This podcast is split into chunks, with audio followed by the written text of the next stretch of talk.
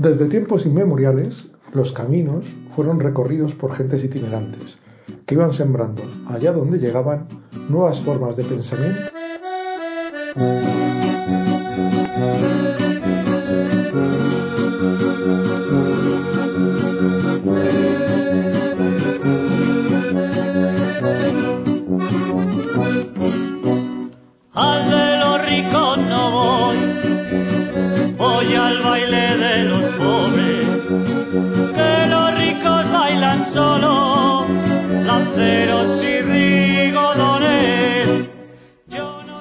Desde tiempos inmemoriales, los caminos fueron recorridos por gentes itinerantes, gentes que iban sembrando allá donde llegaban nuevas formas de pensamiento y nuevas estrategias de supervivencia, gentes acostumbradas a reunirse, a compartir, a intercambiar y a celebrar cada nuevo día.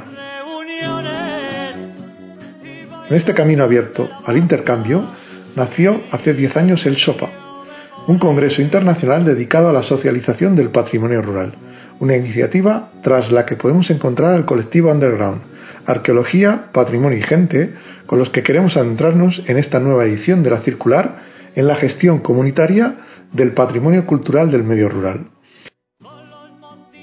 Me acompañan en esta conversación con Juanjo Pulido de Underground, Ángela Brun y la música de Zascandil Folk. Bienvenidas.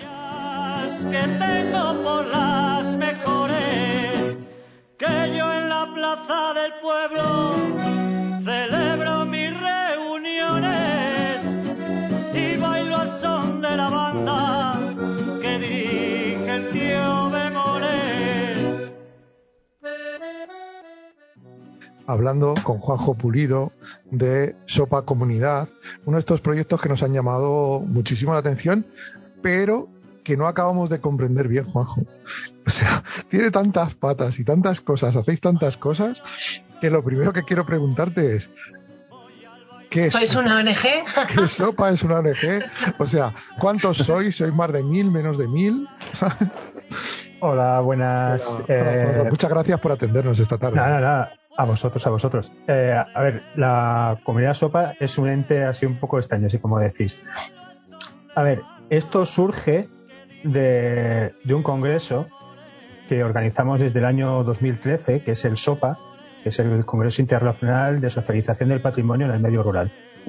Que también explicado así, también suena un poco extraño, ¿no? ¿Qué queremos decir cuando hablamos de socialización? ¿No? Pues es el hecho de, de visibilizar esos procesos comunitarios o de trabajo en comunidad relacionados con el patrimonio en, el medio rural. ¿no? Porque hasta ahora siempre cuando, bueno, hasta ahora, hasta hace unos años, cuando hablamos de, patrimonio, siempre eh, estaba entendido como que la gestión de ese patrimonio pues la llevaban las administraciones o en proyectos a lo mejor relacionados más con la, con la arqueología o con la conservación, la restauración desde equipo científico o desde universidades, ¿no?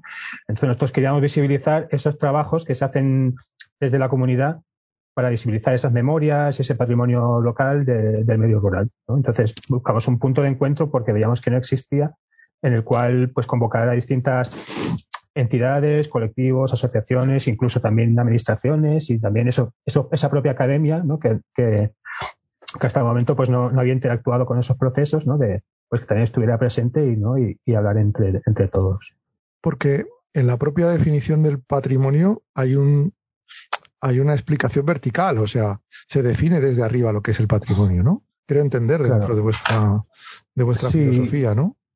Y sobre todo también cuando hablamos de, las declaratorias de, bienes de interés cultural o de parques culturales o de, reservas de la biosfera y, y, sobre todo también cuando se, crean los procesos desde las administraciones de desarrollo turístico, ¿no? A lo mejor se promociona un territorio por, unos condicionantes pues, arquitectónicos o, geográficos o lo que sea, ¿no? Y a lo mejor se, se plantean ese, esos proyectos turísticos que luego se llevan a que es, yo que sé, la ruta de los pueblos blancos, la ruta de, de ciudades patrimonio de la humanidad, y que eso también viene siempre desde arriba y siempre a lo mejor insistiendo en, los mismos espacios, ¿no? Que, que siempre a lo mejor hay una ciudad que te entra en conjuntos históricos y a la vez te entra en la ruta de la plata y a la vez coincide con otra cosa, ¿no? Y hay una serie luego de, de pueblos y de patrimonios que no tienen cabida porque no hay nadie desde arriba que les dé importancia. ¿no? Y, luego eso para, el medio rural también es importante el hecho que, que, consideren que no hay nadie, que son los que tienen el poder, digamos, ¿no? de, visibilizar ese patrimonio rural que no les tiene en cuenta por una razón. Entonces, siempre cuando hablamos en, algunos pueblos que te dicen, claro, es que nuestro patrimonio pues no merece la pena porque siempre está el pueblo al lado que es más bonito, que y nosotros no tenemos nada, ¿no? Que muchas veces cuando vas a trabajar en algún pueblo siempre te dice, no sé qué venís a hacer aquí porque aquí no hay nada que ver. Y es como, y siempre, y siempre es al contrario, ¿no? Hay mucho más que ver que incluso en otros sitios más, más visibles.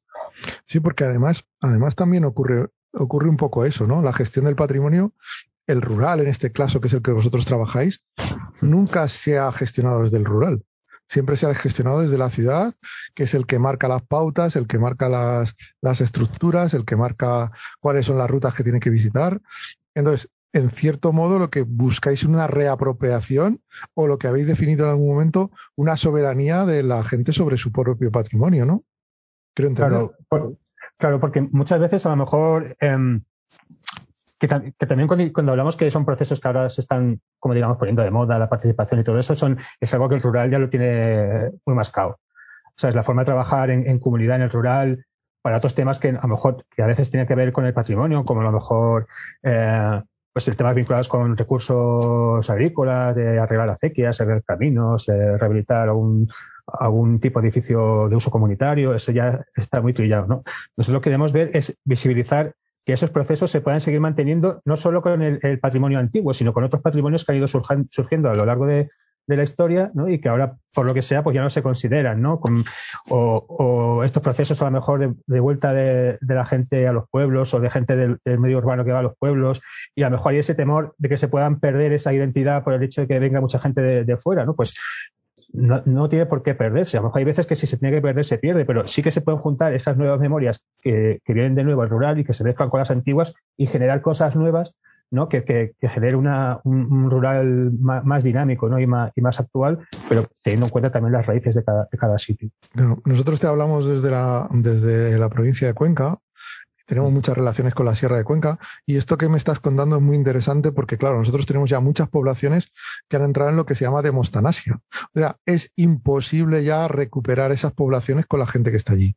También nos acompaña Ángela Brun, artista antidisciplinar, eh, que seguramente que tiene alguna pregunta. Bienvenida, Ángela. Hola, bienvenidos. Gracias.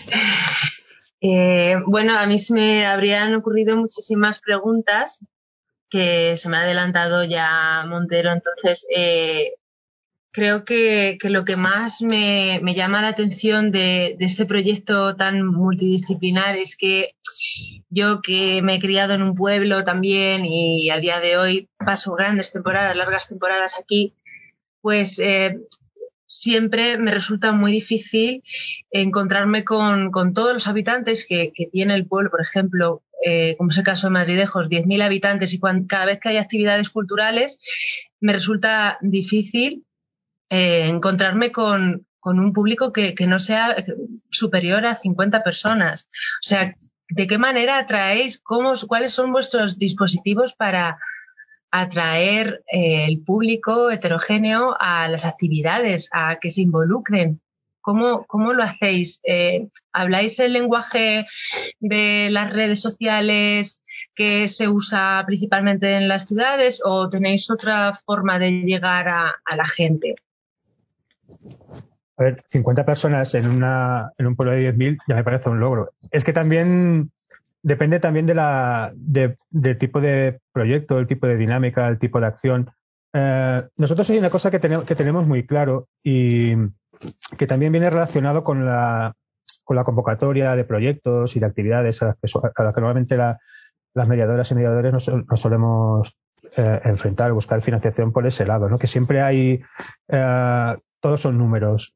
O sea, tú tienes que poner cuántas personas van a participar en un proyecto, en una acción, y dependiendo de lo que si me cuadra o no, pues ya te, financio o no, ¿no? Entonces nosotros siempre decimos que, tiene que en un sitio está la persona, las personas que tienen que estar. Y nosotros nunca hemos, nunca nos hemos basado en, cifras para poder realizar una acción o, dejar de hacerla. Eh, mira, estuvimos haciendo un proyecto en el año 2013, que es del cual surgió el, el SOPA, el Congreso, que era un, un proyecto de cine itinerante por varias zonas del rural español. Estuvimos, eh, el proyecto se llamaba Cinetínere y estuvimos por Galicia, por Asturias, Castilla y León y Extremadura. Y era en un momento en el, en el que empezamos nosotros a, trabajar en este, en este ámbito de la, la gestión comunitaria del patrimonio y todo eso. Veníamos a hacer un proyecto arqueológico en un pueblo que se llama Malpartida de Cáceres, relacionado con un yacimiento arqueológico de época tardo antigua. Y nosotros, claro, llegamos a los pueblos y decíamos, bueno, venimos un poco a tantear, somos gente del tema cultural, que trabajamos en el rural y venimos a enseñaros estas cosas que estamos ahora empezando a trabajar y tal. En pueblos venía gente, yo que sé, en Somiedo, porque era un pueblo turístico, era en verano, pues fue bastante gente. En otros fue un poco menos. Y estuvimos en un pueblo de, de Salamanca, que está cerca de Ciudad Rodrigo, que se llama Robleda, y no fue, y, solo fue una persona. ¿Vale? Y me comentó esa persona, era una persona muy mayor, una señora, y nos decía, es que a mí me, hace mucha ilusión cuando vienen a hacer cosas, porque aquí en el pueblo nunca hacen nada. Y es que yo hace, hace el año pasado me, me apunté a un curso de alfabetización para adultos, porque yo tenía muchas ganas de aprender a leer y a escribir, que no sabía. Pero pasó una cosa, que el curso, para que se hiciera el curso, necesitaban un mínimo de seis personas apuntadas. Y solo éramos cinco. Entonces, como no llegábamos al cupo, ¿sabes? Pues el, curso se anuló. Y entonces no pude aprender ni a leer ni a escribir. Y eso, eso nos llegó al alma, ya como decir, ¿por qué hay gente con pueblos más o menos grandes o pequeños, ¿sabes? Que, que tú les lleves una, una cosa en la cual ellos se puedan implicar, ¿sabes? Y que dependas a lo mejor de una subvención o de algo que te exija, que si no llegas a un mínimo de personas, a lo mejor no te lo, ¿sabes? no te lo financian, no, no te dejan desarrollarlo, pues, y si, entonces a partir de ahí siempre hemos establecido ese, como ese lema, ¿no? De que, de que nosotros lo hacemos por la, por la gente, por interactuar con la gente y trabajar con, con la gente de los pueblos, ¿no? No dependemos de ningún ente que nos, que nos, que nos haga justificar mayor presencia o, o, menor de personas. Y también respecto a lo que dice, es una, un, y después de ahí aprendimos, eh, a la hora de implementar proyectos de este tipo, es de siempre tirar de, de, de, agentes culturales del territorio. O sea, de no ser como nosotros los que organizamos y gestionamos, sino aliarte con gente del territorio y organizarlo de forma conjunta, porque claro. ellos son los que tienen los contactos, ellos son los que han organizado cosas, ellos saben de quién puedes tirar. ¿sabes? Entonces, muchas veces son, pues la asociación cultural en pueblos pequeños funciona muy bien, sobre todo asociaciones de mujeres, es una pasada cómo funcionan las mujeres en el, en el rural, ¿sabes? Y, y, cosas de ese tipo, siempre implicándolos siempre ellos en el, en el proyecto y, y, integrándolos de forma en el conjunto de la organización, pues suele funcionar muy bien. Sí, pero que aún así son asociaciones independientes de las instituciones. Hmm.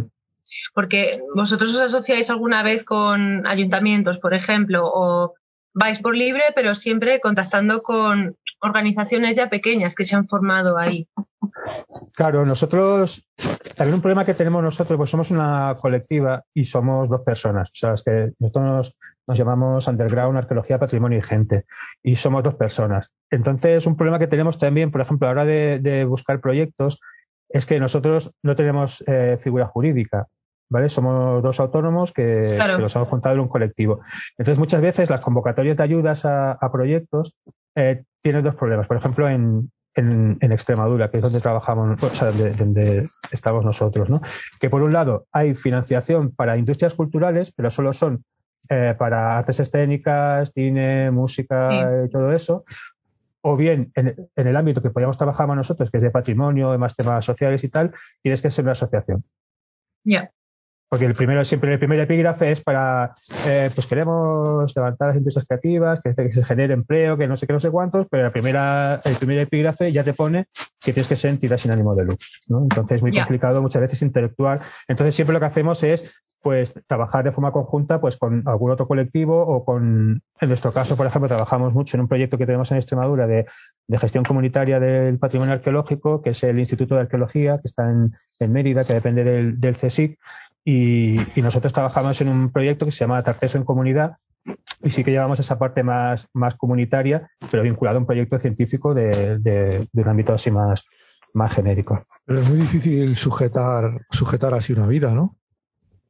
Sí.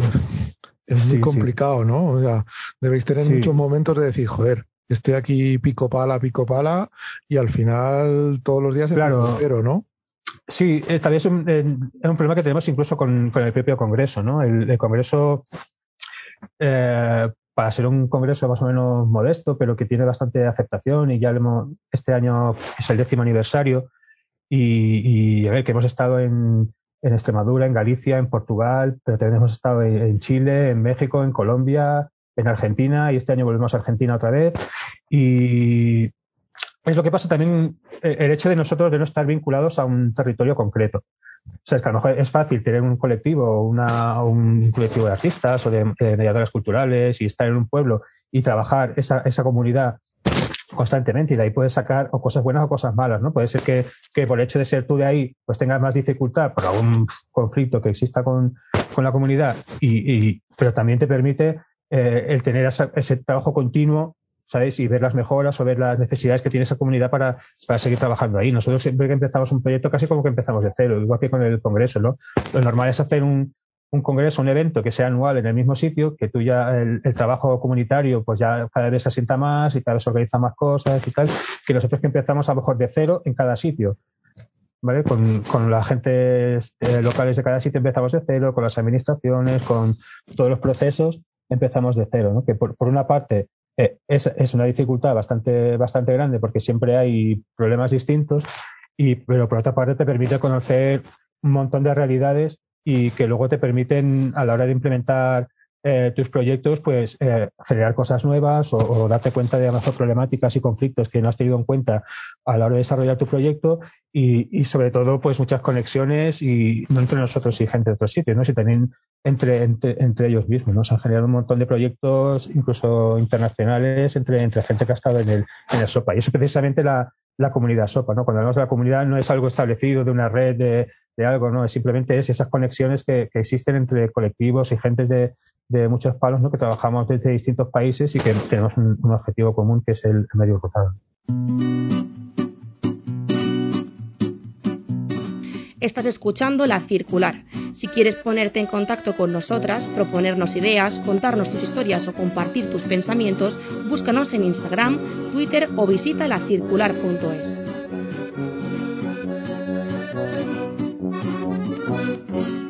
Creo que ese es uno de los graves problemas del medio rural ahora mismo que se habla de la parte económica, pero no se habla de la parte de ocio, la parte social, la parte cultural, ¿no? Claro, nosotros, a ver, no es que, porque siempre tengo como una obsesión, pero tampoco es muy complejo, o sea, entiendo que Sí, tampoco es una crítica así. Por ejemplo, en, en Extremadura, Extremadura eh, tenemos un problema, bueno, un bendito problema, es que es eh, una comunidad autónoma, o sea, que hay cultura a tope, o sea, cultura para todo el mundo. ¿Vale? Todo el mundo tiene acceso a todo. O sea, tú en un pueblo de 20 habitantes puedes tener ópera, puedes tener conciertos, teatro, lo que sea, y constantemente durante todo el año. Pero es una cultura que viene desde arriba. O sea, es como, a ver, nosotros de Extremadura vamos a tener cultura para todo el mundo, ¿no? Es lo de la democratización de la cultura, ¿vale? Entonces todo el mundo va a tener acceso a la cultura. Pero claro, eso va en, en contra de, de, que, bueno, eso, eso, lo que consigues con eso es una, una no, no, tienes masa crítica, no tienes, la gente no tiene ninguna necesidad de, de generar nada porque ya le viene todo hecho. O sea, ¿para qué voy a montar un grupo de teatro? ¿Para qué voy a hacer un colectivo de artista, artístico local o territorial? Si ya vienen exposiciones o tengo acceso a conciertos, a música, o un camión de la Junta con eh, músicos que van rotando por toda la comunidad y, en todos los pueblos tienes de todo, ¿sabes? ¿Qué necesidad tienes de tú ir a un pueblo y decirle, ¿por qué no creamos algo entre todos? Dice, no, si, ¿para qué más da si teatro ya vienen a enseñarlos, ¿no? Es como, pero no, algo que sea más, más vuestro, más, es como, y muchas veces te cuesta trabajar en ese sentido porque la gente no tiene esa necesidad porque ya viene cubierta por otro lado, aunque realmente sea una, una, algo impuesto, ¿no? Que algo que lo deciden ellos, ¿no? Claro, pero en un momento de la sociedad dejamos de cantar y de bailar y empezamos a darle al play, ¿no? Ya. Que es un poco el asunto, ¿no? De, de la pérdida de soberanía. No sé si Ángela tiene alguna cuestión. Ángela. Sí, además que muy al hilo de lo último que has estado comentando, Juanjo, y es que a mí me interesa personalmente porque ya te digo, yo paso muchas temporadas en el pueblo y al final no me involucro tanto como me gustaría, pero sí que oigo mucho a la gente quejarse porque no tenemos la situación que en Extremadura. Es bastante más hostil y no hay ese intercambio cultural, y, pero tampoco hay esa, no está tan activo, quizás. Eh, pasa un poco eso. No, ni, ni vienen teatros, ni vienen conciertos, y cuando vienen es mm, una selección un poco, pues, eh, muy poco objetiva. Entonces, mi pregunta es que, eh, un poco más profundo, a lo mejor, que de dónde viene todo este impulso de, de vuestros movimientos, si es una intención Em, por la reactivación rural, quizás de empleos más culturales, eh, intercambio cultural, o, es simplemente em, por, por, amor al arte o por, por, por, amor al patrimonio, por supuesto, o si hay una intención de, de, de que la gente que está en los pueblos eh, nazca esa necesidad, esa motivación por hacer teatro, por ejemplo, hacer música, montar una academia de pintura, ¿no? Para que eso sea algo eh, vital, no eh, temporal. Claro, eh, también por el hecho de, ser, lo que hablamos antes, ¿no? de ser nómadas, tampoco nos permite como plantear algo en un sitio concreto, ni es como ir dando como pinchacitos, ir generando cosas, y no solo para hacerlas nosotros, ¿no? sino para que las haga la gente. ¿no? Nosotros incluso hemos publicado un par de guías, una que está en, en la aventura de aprender, ¿sabes? Que va sobre procesos culturales en el, en el medio rural vinculados con el patrimonio, y otra guía que hemos sacado que se llama Arqueología y Procomún, que es para también eh, el desarrollo de proyectos vinculados con, con, arqueología para trabajarlos de forma comunitaria. Eh, no sé, es, es, no tenemos un objetivo así eh, muy concreto y para hacer un sitio concreto. Simplemente queremos como, no sé, sacudir un poco eh, la forma de ver la cultura del medio rural la forma de que la gente interactúe con, con él para sacar nuevas ideas y que la gente las aproveche como, como pueda, ¿no? Entonces, se me ocurre una pregunta mm, tal vez más, más práctica, que mucha información de la que nos has dado ya es mm, bastante práctica y, y útil para, para, aquellas personas que, que tengan alguna intención de, de empezar algo, algún proyecto cultural en, en el pueblo, etcétera. Entonces se me ocurre, eh, si yo, por ejemplo, tengo un proyecto de, de montar un pasacalles o una instalación a lo grande, el, las instituciones, por un lado, el ayuntamiento, no puedo contar con él porque ni económicamente ni de ninguna otra manera. ¿Vosotros estáis abiertos a propuestas en, en cualquier parte en el mundo? Eh, propuestas para que vosotros de alguna manera lo respaldéis, ¿no? Como organización o... Sí, no, lo que te comentaba, o sea, nosotros como, eh, como colectivo somos, somos dos personas, ¿no? Y, pero luego tenemos una, una red de contactos bastante grande y también formamos parte de, de entidades mayores, como puede ser la red del Cubo Verde, Sabes que hemos trabajado en un proyecto de investigación que se hizo el año pasado, que se llama Culturarios, que era para, para analizar la situación de la mediación cultural en, en, el medio rural y de ahí salen muchos apuntes y mucha, muchas ideas interesantes para afrontar ese, ese tipo de cosas. Y también es un, un respaldo grande también contar con ellos, ¿no? Y, no sé, también porque nosotros, tampoco estamos muy, muy metidos dentro del tema de, disciplinas artísticas y tal, aunque por ejemplo la red del Cubo Verde sea, sea una, una red dedicada a ese ámbito, ¿no? Pero sí, o sea, nosotros también hemos participado en, en, cosas de, que ha organizado otra gente y también hemos ayudado con la, con la publicidad y con, y dando ideas y, no sé, y gestionando con, muchos proyectos y no solo de aquí, también en, Latinoamérica, ¿no? Bueno, supongo que es muy complicado preguntarle a un nómada por sus proyectos. Supongo que, que un nómada eh, depende todos los días de, de, el frío que haga y por dónde venga el viento, ¿no? Sí, sí. Que es lo más, lo más maravilloso de, de vuestro espíritu, ¿no? También. Eh, pero sí que algo, algo estaréis tramando, ¿no? Sí, bueno, el, proyecto que os comentaba antes de relacionado con el yacimiento este que se llama Casas del Turuñuelo, que es, muy conocido, porque ahí es un edificio de época tartésica que está en el pueblo que se llama Guareña y que es muy famoso porque encontraron una hecatombe de caballos eh, sacrificados en un patio y todo eso, ¿no? Y es el, proyecto que estamos haciendo en la parte comunitaria que durante la, pandemia, a ver, gracias a Dios que, la, que las, bueno, gracias a Dios también gracias a muchas otras cosas, ¿no? Pero que, a lo que sea. a lo que sea. Gracias a, los dioses. A los dioses genéricos. que, que pudimos, eh, la parte más de participación con la gente coincidió el, el verano de hace dos años con que era, en verano y había menos, menos incidencia y pudimos hacerlo con las condiciones que te exigía la administración y podemos trabajar más o menos eh, bien. Lo que pasa es que ya también era, bueno, luego se volvió al, al otoño, y ya se complicó la cosa y, y, no hemos podido hacer muchas cosas. Entonces ahora vamos a intentar seguir con el, con el proyecto y de la mano también de, de un, una parte de la comunidad que siempre se había resistido, ¿no? que era complicado, que era la, la gente joven los chavales, la gente de los institutos y todo eso. Entonces, cuando planteamos el proyecto en el, en el pueblo, eh, desde el instituto ya nos dijeron directamente que, querían formar parte. O sea que eso fue bastante guay porque no nos había pasado hasta ahora. Entonces, a partir de ahora, la parte del proyecto, vamos a intentar trabajarla con los chavales para que sean ellos los que lideren los procesos participativos, ¿no? Con la, con la gente del pueblo. Creo que va a ser también una, una fase así como experimental a ver cómo sale, pero ya, o sea, de hecho ellos ya han estado participando incluso en pandemia desde casa y generando cosas para el proyecto y en los dos últimos SOPA, tanto el de Portugal del año pasado como el de Ávila de este, o sea, ellos han participado como ponentes ah, mandando un vídeo con su, con su presentación, ¿no? Que ha estado bastante igual.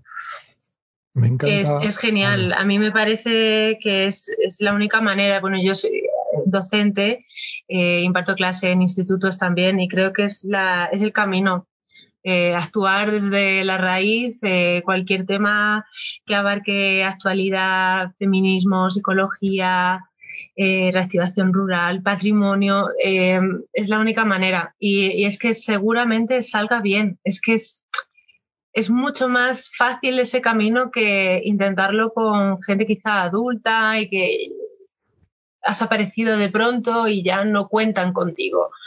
Y ellos, para ellos, es lo más agradecido, de verdad. Yo os deseo muchísima suerte. Hmm. Eh, me encanta, me encanta conversar con gente que todos los días está empezando de cero y todos los días está hmm. construyendo y todos los días está descubriendo y haciendo cosas por primera vez. O sea, no hay hmm. nada mejor que hablar con gente que está todos los días haciendo cosas por primera vez. Muchísimas gracias por dedicarnos este ratito. Eh, seguimos en contacto. Ya sabéis que tenéis unos amigos en la circular y que contaremos aquellas cosas que, que nos, nos vayáis mandando. Y un abrazo muy fuerte desde, desde Cuenca y desde la Serranía de Cuenca y desde Madridejos. Desde Toledo, desde Madridejos. Y nada, nada, pues nada, muchísimas gracias a vosotros por la, por la invitación y, nada, seguimos trabajando. Seguimos en contacto. Un abrazo. Un placer, Juanjo. Venga, igualmente. Gracias por ser diferentes. Gracias por escuchar la circular de Radio Diferencia. Puedes encontrar más contenidos en lacircular.es.